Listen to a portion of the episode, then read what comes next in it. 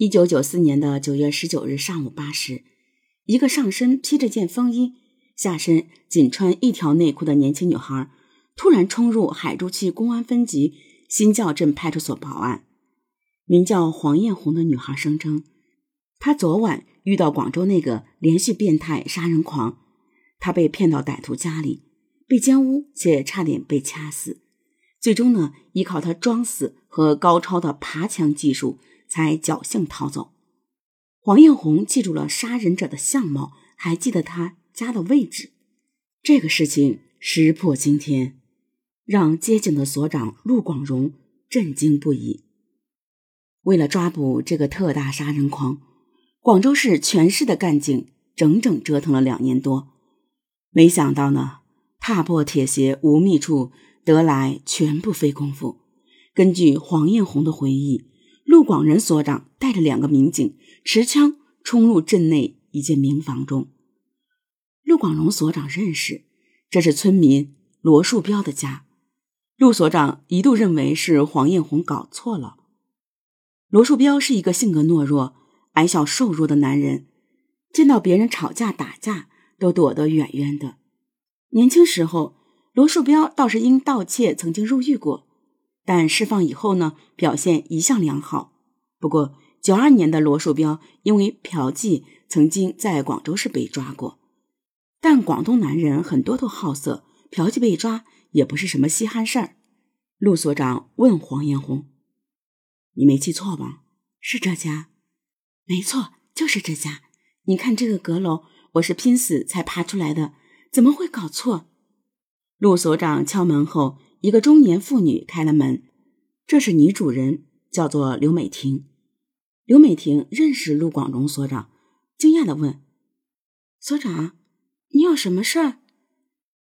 你老公在家吗？”“不在家呀，一大早就出去了，怎么回事？”“你不要喊叫，站在这里别动。”留下一个民警看着刘美婷，陆所长带着另一个民警开始在罗家搜索。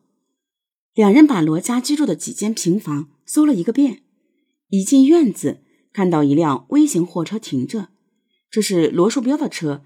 他平时开车做点小生意。罗家一看就是比较贫寒的，家里呢只有一些简单的家具，家用电器呢几乎没有，柜子、橱子里基本也是空的。简单搜索了一下，陆所长什么都没有发现。无奈之下呢。他们爬上了在黄艳红指认险些被杀的小阁楼，阁楼锁着。陆所长问刘美婷要钥匙，刘美婷回答：“我没有钥匙，这间房呢，只有我男人能进去。他说要在这里做木工赚钱，木工有化学污染，不给我和孩子进去。”陆所长只能找到一把锤子，将门锁砸开，推开门。陆所长一眼看到了黄艳红的手袋，就放在桌上。看来黄艳红没有瞎说，她确实被罗树标抢劫了。陆所长再一看，吓了一跳。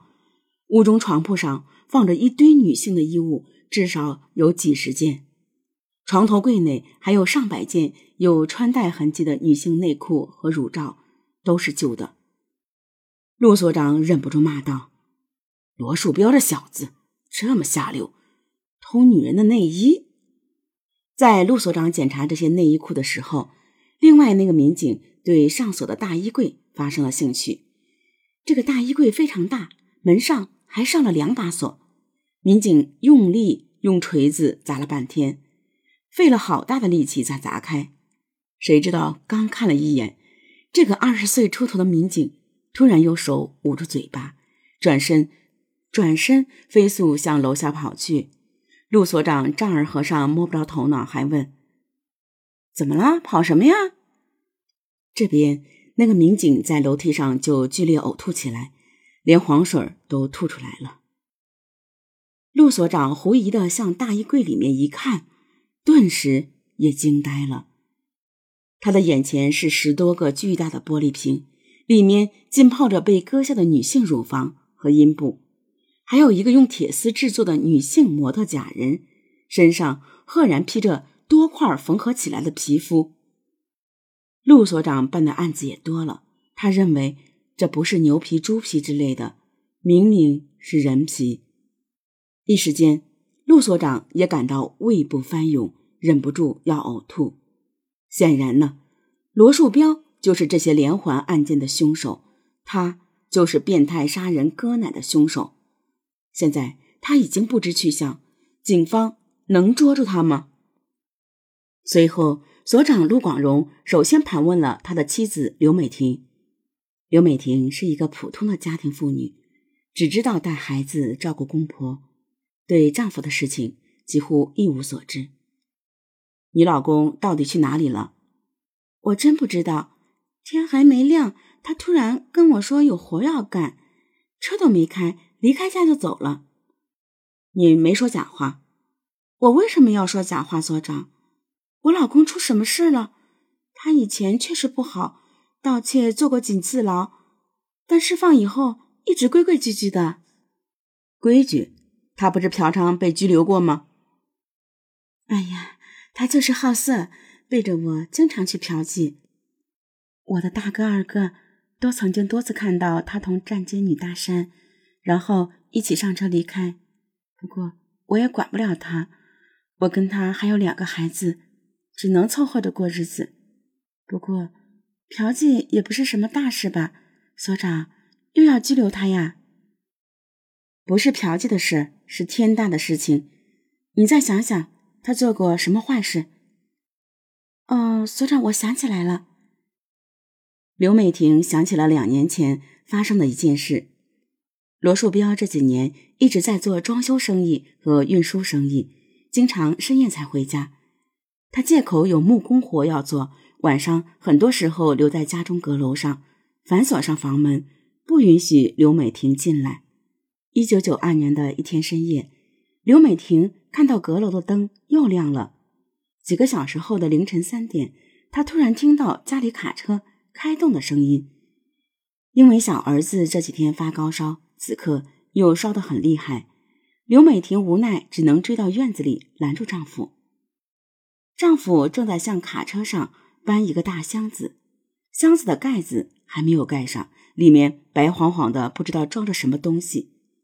刘美婷仔细一看，吓得尖叫一声，坐倒在地上。箱子里面居然是一个全裸的女人，胸口还有大片血迹。听到妻子尖叫，罗树标顿时非常紧张。稳定半天情绪以后，罗树标告诉刘美婷，自己当晚在外面开车时不小心撞到了这个女人，在带着她开往医院路上，女人呢失血过多死了。罗树标说自己为了怕赔钱，决定将尸体丢掉。